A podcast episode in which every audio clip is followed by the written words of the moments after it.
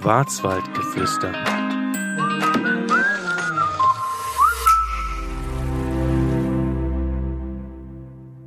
Hallo und Kuckuck zum Podcast Schwarzwaldgeflüster aus der Nähe von Elzach im Zweitälerland. Mein Name ist Iris Huber. Ich bin heute zu Gast auf dem Biobauernhofs Fleckli bei Natalia Schwarz. Natalia betreibt hier eine Ferienpension mit vier Ferienwohnungen und ich glaube ein bisschen mehr als 50 handsamen Tieren, habe ich mir sagen lassen. Genau, 56 Stück haben wir. Eine sitzt hier schon, äh, liegt hier uns äh, zu Füßen. Das ist der Haushund, nehme ich mal an. Genau, das ist Ivy. Ist ein spanischer Containerhund sozusagen, den wir aus dem Tierheim hatten oder haben, immer noch. Und was gibt's noch für Tiere hier insgesamt? Ja, also dann fange ich mal mit dem Hans an, der ist 51, fast 52 Jahre, meine Wasserschildkröte. Dann haben wir die Esel, Pilou und Pearl, 11 und 12 Jahre. Dann haben wir eben einen Fridolin, unseren Gänserich, der ist 13 Jahre. Dann haben wir Hühner, Enten, einen Hahn, den Konstantin, den auch viele Leute kennen. Ja, und dann haben wir zwei ähm, Marder, die großgezogen wurden und immer mal noch kommen. Ein Hausigel mit seinem, der immer wieder mit seinem Wurf kommt. Ähm, dann haben wir vier Schafe mhm.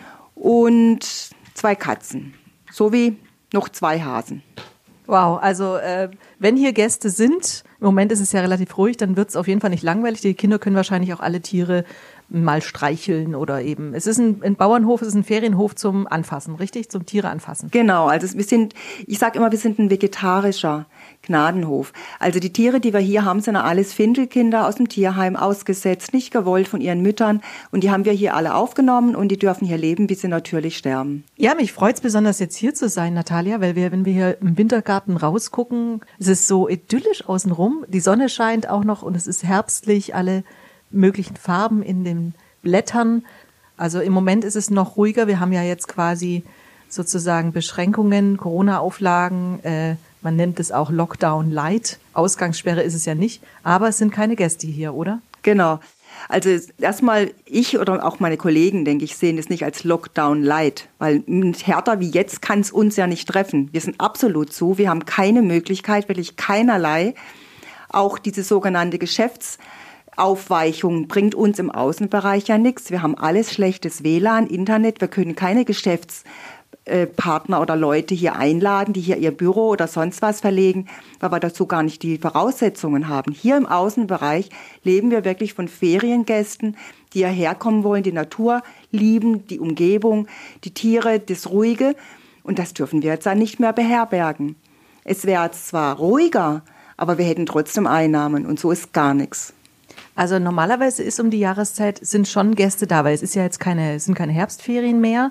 Es ist ja so zwischen Herbstferien und Winterferien oder Weihnachtsferien eigentlich sowieso eher ruhiger, oder? Es ist schon ruhiger, wobei dieses Jahr, glaube ich, bin ich überzeugt, wäre es voll ausgebucht gewesen. Wie bis zum Lockdown hatten wir ja 100 Prozent Auslastung, weil einfach die Leute raus wollten in die Natur, in das Sichere. Und jetzt kämen die Leute, die wandern würden, die mit Tieren draußen wären, mit ihrem eigenen Hund oder äh, auch einzelne Personen, die einfach jetzt die Ruhe genießen, ohne die Kinder, ohne die Herbstferien. Wir haben ja wunderbares Herbstwetter. Also ich sage mal, wir hätten bestimmt 80 Prozent Auslastung trotzdem gehabt und hätten vielleicht im Frühjahr ein bisschen auffangen können. Wann waren die letzten Gäste da? Ja, am 2. Äh, November mussten ja alle draußen sein. Wir haben ja auch erfahren, leider Gottes haben wir auch erfahren, an dem Tag, als alle ausgecheckt sind, am 1., das war äh, noch die beherbergen hätten dürfen, die vorher eingecheckt waren. Aber das haben wir leider erst erfahren, nachdem alle ausgecheckt waren und alle, die gekommen wären, nicht mehr kamen. Ja, verständlich. Ja, Natalia, ich würde gerne ein bisschen mehr über dich als Person wissen und dafür habe ich im, mir was ausgedacht und zwar meine drei Stichpunkte. Und zwar der erste Stichpunkt Schwarzwald, besonders Zweitälerland. Der zweite Stichpunkt besondere Kinder und der dritte Stichpunkt Gastronomin und Gastgeberin.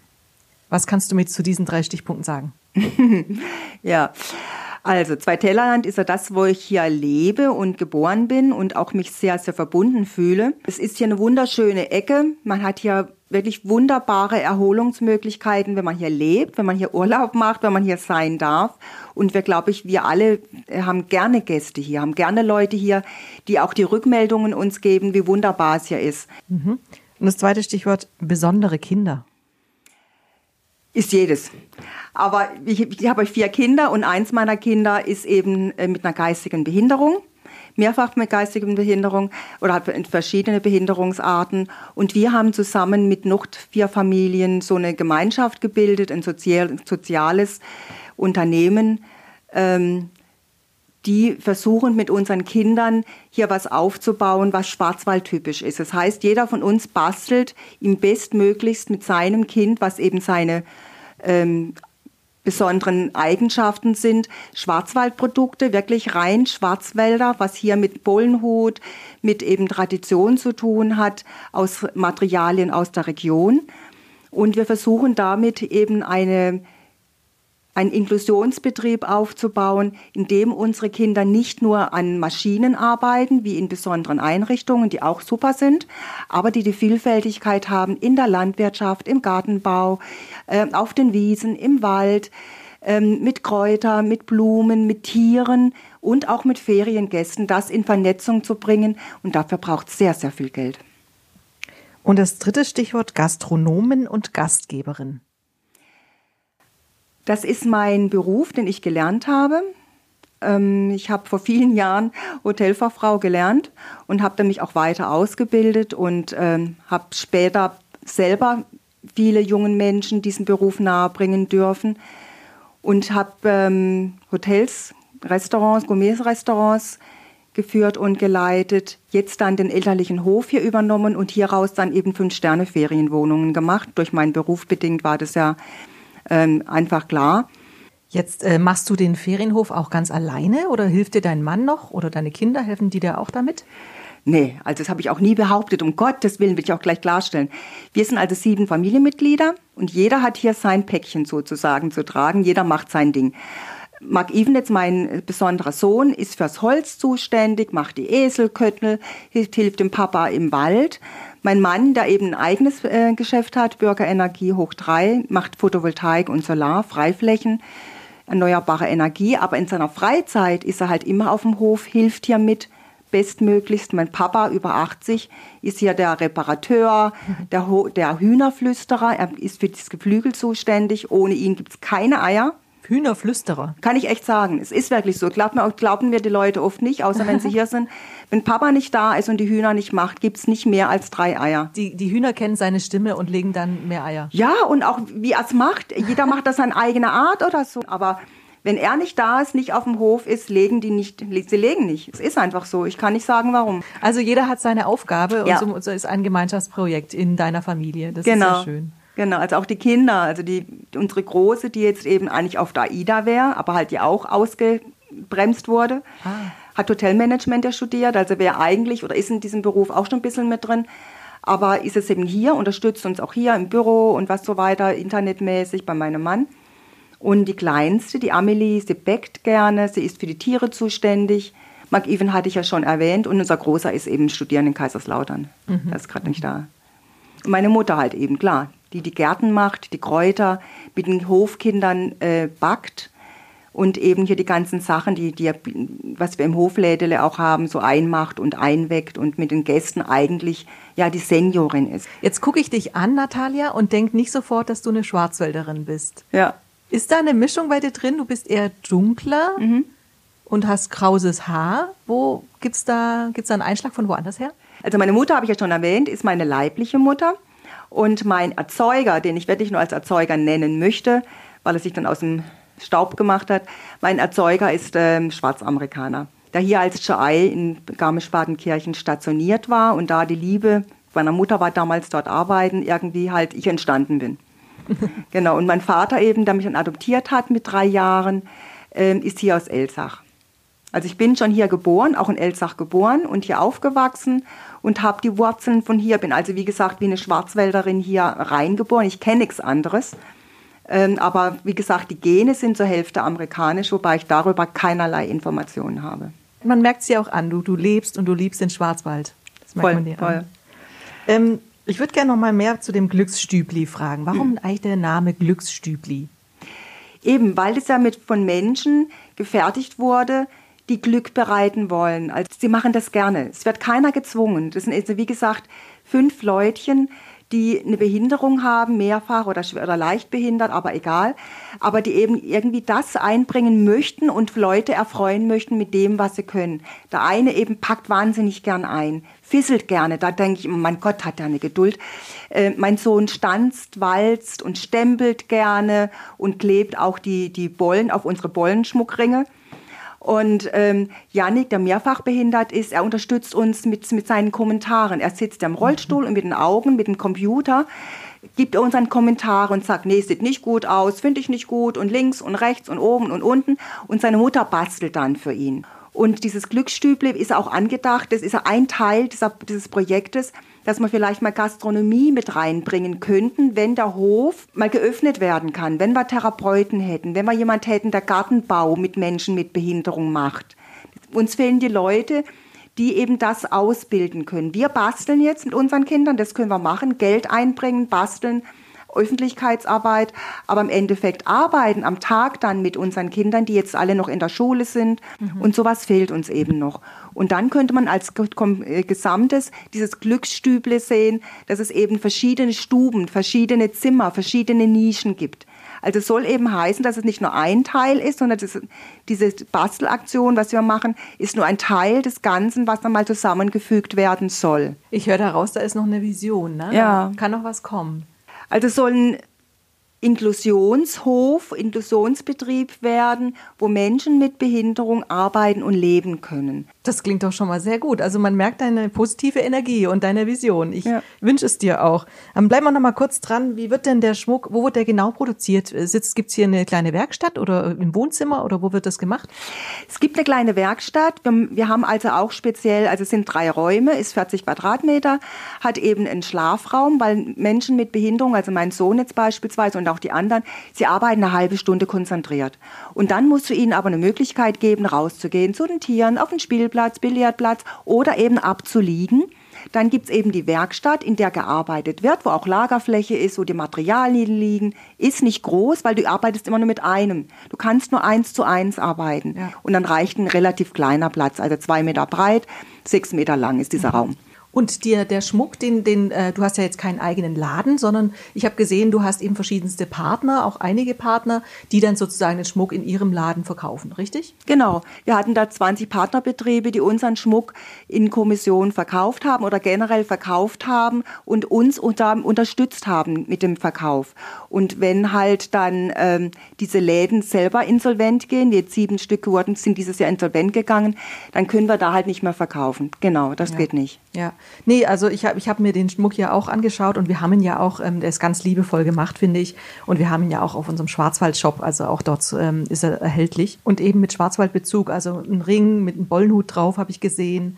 Das ist ja, wie gesagt, Haarspange, Kette, Armband, Armspange, Brosche, Ring in verschiedenen Arten. Also wir haben 22 verschiedene Schmuckteile mittlerweile, aber auch Karten, Kissen, in mittlerweile individuelle Taschen. Meine Mutter ist ja Schneiderin. Ja. Genau. Also es gibt eben ja 100, 100 Artikel, die wir mittlerweile fertigen. Wow, das klingt doch echt super. Dann vielleicht noch mal ganz kurz zu deiner äh, zu deinen Ferienwohnungen. Es gibt hier ja auf dem Hof vier Ferienwohnungen, habe ich gesehen. Mhm. Jetzt ähm, im Moment äh, Gibt es keine Vermietungen? Wie, wie ist das finanziell? Wie kriegst du das gestemmt? Habt ihr jetzt im Sommer äh, gut Umsatz machen können? Oder gibt es auch finanzielle Hilfen vom Staat, die ihr in Anspruch genommen habt? Also es ist so, dass wir ja viele Standbeine haben. Also ich bin ein kleiner Hof, wir haben ja nur zehn Hektar, wir sind die kleinsten hier oben. Und dadurch, dass wir so klein sind, war einfach das im Prinzip das Risiko bei uns nicht so groß wie in anderen Betrieben. Wir haben nicht viele Angestellte. Ich habe eben 450 Euro Jobs, drei Stück eigentlich jedes Jahr. Ähm, und sonst sind es halt Familienmitglieder. Dann Waldorfschüler-Praktikanten, die hier ihr drei, vier, fünfwochiges Praktikum, Landwirtschaftspraktikum machen, fiel dieses Jahr auch weg. Und eben unsere Menschen mit Behinderung, die auch ein Praktikum von der Berufsschulstufe machen, einmal die Woche. Also durch die Einnahme der Ferienwohnung konnte ich eben das Leben hier aller so ermöglichen und wir haben damit die Einnahmen gehabt. Dieses Jahr war es ja weniger. Dadurch sind die Umsätze, die Einnahmen auch weniger. Und dadurch schnallt man automatisch den Gürtel enger, macht keine neuen Anschaffungen, guckt, wo man sparen kann aber es kann überleben. Also es ist nicht so, dass ich jetzt in Schulden groß gehen musste. Ich habe wunderbare Gäste, Stammgäste, 70 Prozent, bin ich echt froh drum. Die haben das ganze Geld stehen lassen vom Frühjahr Und das nehmen wir jetzt halt mit in 2021, sprich, die kommen jetzt an Ostern 21, sofern sie dürfen. Okay, also das heißt, ähm, die Gäste haben jetzt nicht das Geld zurückverlangt, Nein. sondern sagen ihm, sie kommen dafür im nächsten Jahr. Genau. Aber jetzt der Lockdown im Winter wieder und wer weiß nicht, wie lang es geht. Ja, da krabbeln wir alle. Also Wintertourismus, ist das normalerweise auch eine Zeit, wo Gäste kommen und so Winterwanderungen hier machen oder vielleicht sogar zum Skifahren herkommen? Ja, Skifahren nicht. Also dafür sind wir zu weit unten. Also mit 570 Höhenmeter schaffst du das ja nicht. Aber also Winterwandern, Winterspaziergang, einfach Ruhe, Erholung. Weihnachten, Silvester ist immer voll. Es gibt so viele, die aus der Stadt raus wollen. Die Leute, die wissen, sie kommen mit ihrem Hund oder auch ältere Herrschaften. Leute mit Menschen mit Behinderung, die eben sehr äh, geräuschempfindlich sind. Ich wollte gerade sagen, also du hast ja ein Stück weit auch eine Nische gefunden, weil du eben sagst, äh, gerade Menschen mit Behinderung, Menschen mit Tieren, die sind hier ähm, am meisten willkommen. Wie geht es dir denn mit den Kollegen? Kannst du denen Mut machen? Leute, denen, denen, die jetzt wirklich äh, aufgrund des zweiten Lockdowns jetzt also am Kämpfen sind. Was würdest du denen äh, sagen? Gut, ich kann im Prinzip nur von mir ausgehen, weil ich eben jetzt diese Art von Beherbergung geschaffen habe, weil ich auf Augenhöhe mit jedem Lebewesen stehe und sage, egal wer es ist, er ist herzlich willkommen und wird hier behandelt wie ein König. Sofern man kann, sofern man kann, sollte man wirklich ähm, nicht unbedingt jetzt aufs Geld in Anführungszeichen gucken. Das heißt, man macht eben nur entweder Dumpingpreise oder das Hochpreisige, sondern man geht mehr auf das Herzliche. Das heißt, man lä- lädt die Leute ein, zu sich ist, wie man ist und sagt auch Leute, wie jetzt bei uns, wir haben fast kein WLAN. Bei uns kriegt es ja da halt eben hier am Hintern, sonst, sonst, sonst, sonst was. Aber viele sagen, okay, brauche ich auch nicht, finde ich toll, ich komme endlich runter. Ich muss Es gibt nicht kein WLAN, aber dafür gibt es kein Corona. Also so. ja, genau, das wäre das wär ein Slogan, was man gut nehmen könnte. Es ist im Prinzip, ich, ich kann meinen Kollegen da nur Mut machen, nicht den Kopf in den Sand zu stecken und neue Ideen zu finden. Und es gibt so tolle Sachen. Wenn ich jetzt WLAN hätte, ich würde das sofort anbieten, dass ich hier aufs Grundstück, wie diese Tiny Häuser, nur ein kleiner, einfach solche Büros in die Natur stelle, mit tollen Blick, mit Außenbereich und die Leute dann da arbeiten lasse. Die wollen oft gar nicht da schlafen. Und wenn, dann könnten sie ja dann schlafen, wird man kombinieren. Aber sie hätten draußen in der Natur und kämen runter.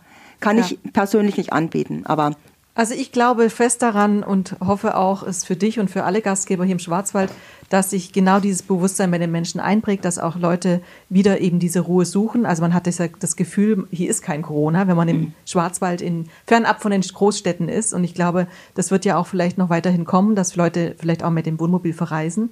Also ich würde es dir sehr wünschen. Äh, Natalia, wir sind schon fast am, am Ende angekommen. Ich habe noch eine kleine letzte Frage so zum Schmunzeln. Äh, wenn du ein Tier wär, sein könntest, welches Tier wärst du gerne? Ei, das ist jetzt schwierig. Also ich, ich gehe jetzt von aus, die Leute, die Tiere würden bei mir leben. Also wenn, es, wenn ich jetzt Tier von mir selber wäre, gehe ich davon aus. Nee, äh, ohne Witz. Ich habe einen Wahnsinnsbezug zu meinem Hans. Mit ihm lebe ich jetzt ja so lange. Zwar- Schildkröte. Meine, genau, mein, Entschuldigung, ja, meine Schildkröte. Die ist 52 Jahre, jetzt fast alt. Also er lebt am längsten mit mir. Ich liebe ihn wie sonst was. Genauso mein Esel, meine Esel. Also ich habe da echt ein Problem. Also ich würde gern Esel sein, aber auch Hans. Meine, meine Schildkröte, das ist ein bisschen schwierig. Eins von Vielleicht beiden. doch lieber ein Esel, weil dann kriegt man mehr Streicheleinheiten, oder? Ah, nee, also der Hans wird auch von, von den Kindern arg geliebt, weil Ah, er so schön. ruhig ist und so gemächlich und eben nicht stinkt, äh, keine Geräusche macht. Sehr schön. Ja, ja. Vielen Dank, Natalia, für das Gespräch. Ich wünsche und hoffe dir für dich das Beste. Bleib deinen Visionen treu. Da merkt man einfach dir an, dass da noch sehr, sehr viel positive Energie steckt in dir. Vielen Dank. Dankeschön.